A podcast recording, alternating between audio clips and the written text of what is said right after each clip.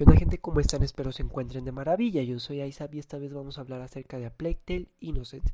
Y bueno, A Plague Tale Innocence es un videojuego de acción, aventura y de lógica desarrollado por la compañía francesa Asobo Studio y publicado por Focus Home Interactive. Salió al mercado el 14 de mayo del 2019 para las consolas de Microsoft y posteriormente fue liberado para otras plataformas. El videojuego está ambientado en la Francia del siglo XIV, justo en la etapa de la Guerra de los Cien Años, y para poder realizar esta ambientación de manera adecuada y bastante atractiva, se hizo un gran trabajo de campo y demasiada investigación, dando como resultado unos escenarios y paisajes bastante, bastante bien hechos y bastante atractivos a la vista. Incluso algunos son demasiado crudos. En cuanto a la guerra, vemos campos llenos de cadáveres, de tripas, de moscas, charcos de sangre, ratas cerca de los cadáveres. En cuanto a las cosas más bonitas que nos pueden mostrar estos paisajes, vemos bosques, praderas muy bien hechas, el juego de las luces y las sombras lo definieron bastante, bastante bien. También tenemos castillos, muy bien definidos, las poblaciones o los pequeños poblados están muy bien hechos, muy bien pulidos, o sea, cada detallito te hace sentir que estás en una época medieval.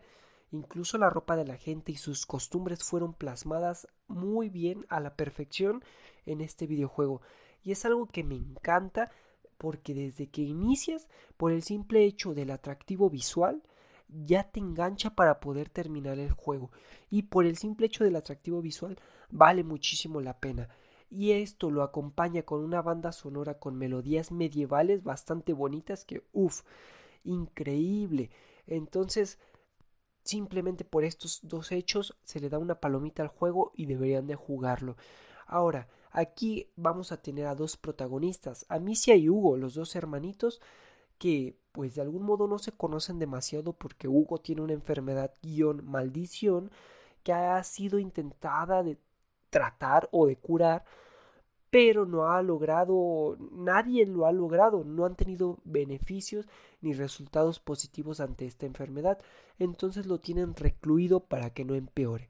Y Amicia, pues realmente nunca ha tenido ese contacto y ese lazo de hermandad porque no han convivido. Entonces iniciamos el juego con el padre de Amicia y Amicia en el bosque, acompañados de un perrito.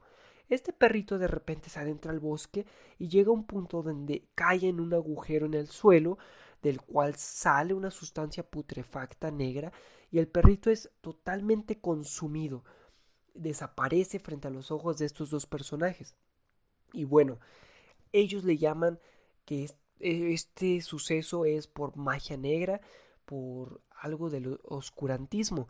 Entonces se regresan a la casa de Amicia y pues vienen tristes, sorprendidos, pero bueno, la vida sigue, ¿no? Y entonces de la nada llegan unos caballeros templarios, caballeros, eh, perdón, unos caballeros eh, de la Inquisición católica y empiezan a interrogar al padre con la finalidad de obtener información acerca de Hugo. El padre pues obviamente no va a decir nada acerca de su familia y menos del pequeñín. Entonces es asesinado frente a los ojos de Amicia y frente a los ojos de la madre de Amicia. La madre de Amicia le dice a, esta chica, ¿sabes qué? Agarra a tu hermano y huyan. Deben de correr, deben de escapar, yo veré cómo entretener a estos caballeros. Y pues entre tanto caos, porque los caballeros empiezan a matar a los sirvientes de estas de esta familia, porque es una familia burguesa y tiene muchos sirvientes, empiezan a masacrar a todos, pues Amicia y Hugo escapan. Como pueden, se van a ir a enfrentar a un mundo bastante frío, un mundo al el cual no conocían, porque realmente ellos vienen de una familia muy acomodada y van a pasar frío, van a pasar hambre, van a pasar circunstancias muy feas, incluso van a tener que hacer cosas de las cuales no van a estar muy orgullosos como matar a algún caballero de, de estos caballeros de la Inquisición, pero todo es por sobrevivir. Y van a, a lo largo de este viaje, van a eh, tomar o van a crear un lazo bastante, bastante fuerte entre hermanos, siendo capaces de dar la vida uno por el otro. Y esto es algo que sí te transmiten, porque de todos los personajes, las mejores personalidades o los que están mejor hechos son Amicia y Hugo. Hugo te da mucha ternura y Amicia te da eh, un gran valor, un gran coraje de decir es una chica y se está enfrentando a tantas cosas con tal de proteger a su hermano menor. A lo largo de este viaje se les van a unir otros personajes secundarios, pero si algo es de criticar en este juego es que las demás personalidades de los demás personajes están poco pulidas, poco hechas, poco profundizadas, no te dan el contexto de su pasado, no te hacen empatizar con estos personajes, solamente los ponen para poder cubrir pues realmente papeles a lo largo de la historia, pero no son personajes entrañables, no son personajes que te conmuevan del todo. Y este es un gran error porque entonces empieza a hacerse la historia un poco aburrida, un poco lenta, un poco absurda y menos atractiva. Los únicos personajes que realmente te hacen empatizar y te hacen quererlos un poco, porque tampoco es que este logro sea tan, tan grande como por ejemplo Joel de The Last of Us. No, no, no, nada de eso.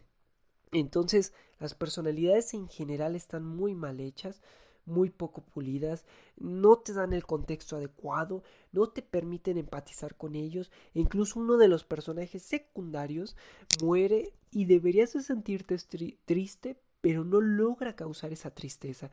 Entonces, sí es trágica la escena y dices, oh, pobrecito, pero hasta ahí realmente no llega al punto en el cual debería de sacarte mínimo una lagrimita. Y eso es muy criticable de este juego, porque gran parte de lo que debería de ser este juego es las personalidades de estos protagonistas, bueno, de estos personajes secundarios y de estos dos protagonistas y aún así no lo logra, no lo permite. Y bueno, en cuanto a la narrativa, iniciamos en un contexto de un, de un pequeño clímax, un preámbulo al clímax, que es cuando el perrito muere. Y esto es bastante bueno porque te engancha. Desde que muere el perrito te quedas con la duda de qué va a pasar, por qué pasó esto, qué es a lo que nos estamos enfrentando. Y el simple hecho de querer resolver estas preguntas te hace querer avanzar en el juego. Y es de aplaudir.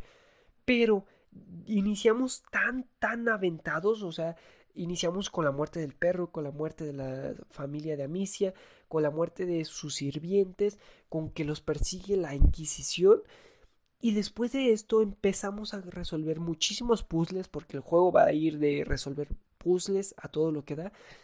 Pero llega un punto donde ya los puzzles ya no te aportan nada nuevo, donde los enemigos ya no te aportan nada nuevo, donde las problemáticas ya no te aportan nada nuevo y dices, pues ya se alargó demasiado, o sea, iniciaste muy fuerte y después fue decayendo la emoción.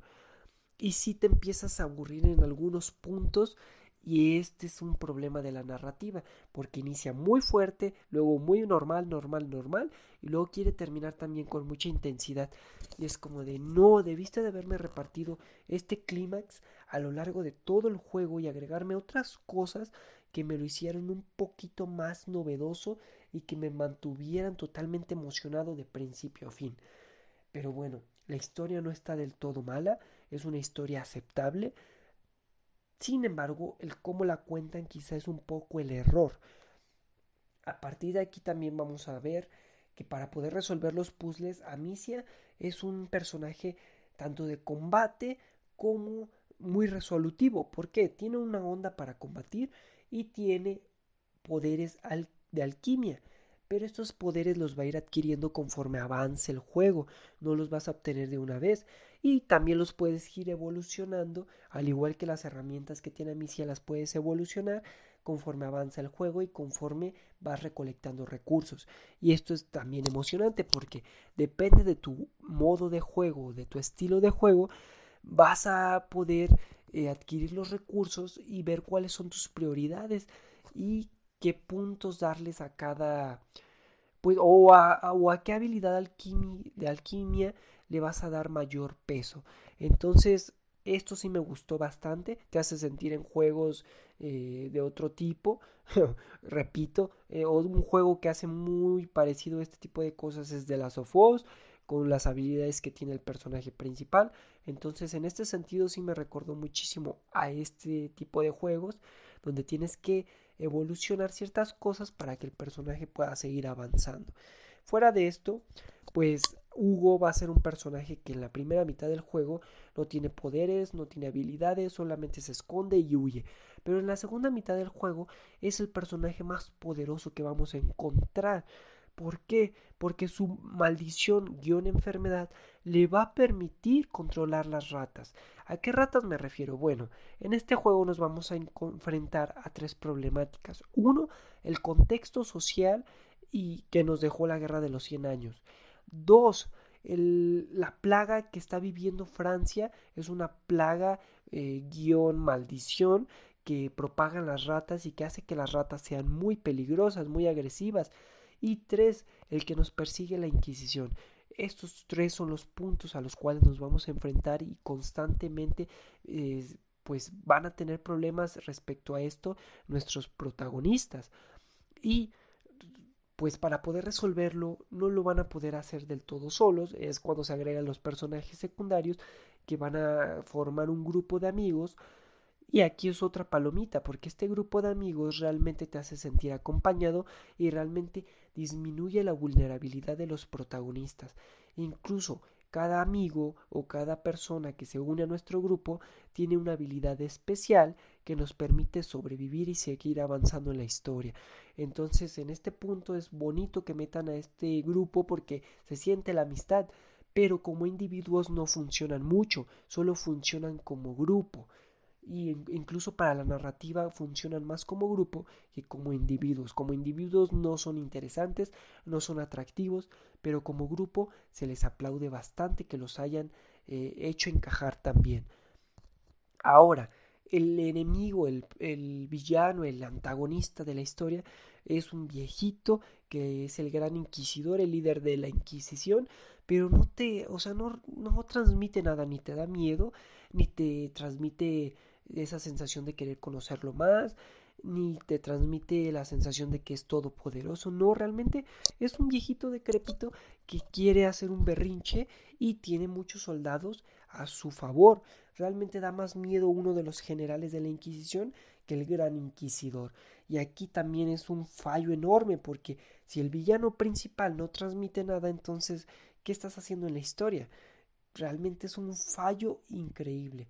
Pero bueno, sigamos al punto que yo diría, pues el clímax, que es cuando Hugo empieza a tener, bueno, tiene que resolver puzzles y tiene que enfrentarse al gran inquisidor y para ello se vuelve tedioso la batalla final.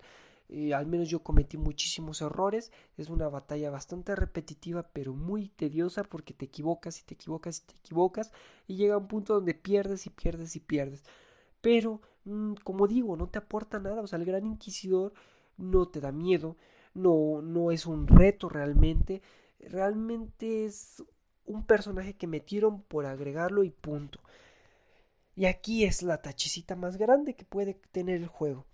Fuera de esto, pues puedo decir que es un buen juego, un juego aceptable, que es un juego atractivo, que es un juego que sí llama bastante la atención y sale un poquito de los estándares pero que es un juego que te deja con la sensación de que fue muy improvisado, juntaron la idea, no la terminaron como tal y lo sacaron así al público porque tenían que sacar algo. Esa sensación es la que me deja. Sin embargo, está muy por arriba de la media, sí, debo de admitir que está arribita de la media porque sí es entretenido, sí es llamativo y visualmente y auditivamente sí es muy bonito. Entonces, yo lo recomendaría, lo recomiendo totalmente. Es un juego que incluso está ahorita bastante barato o accesible en el Game Pass. Yo digo que lo disfruten, jueguenlo lentamente, no se quieran agobiar, disfruten los puzzles, disfruten lo máximo que puedan en cuanto a paisajes y sonido. Y, pues ustedes sacarán su, su mejor conclusión. A mí me gustó y yo sí lo volvería a jugar y sí lo seguiría recomendando. Entonces, los, invito a que me sigan en Anchor, en Spotify, en Google Podcast y cualquier cosa que quieran comentarme, pues por Anchor me pueden mandar mensaje por mis redes sociales. En Facebook y en Instagram estoy como TV y por ahí se pueden comunicar y seguirme también y estar pendientes de los nuevos capítulos. Por, por mi parte es todo chicos, espero les haya gustado, espero haya sido atractivo para ustedes, así como yo me divierto haciendo los podcasts, espero que ustedes se diviertan escuchándolos. Y bueno, nos estamos viendo. Hasta luego.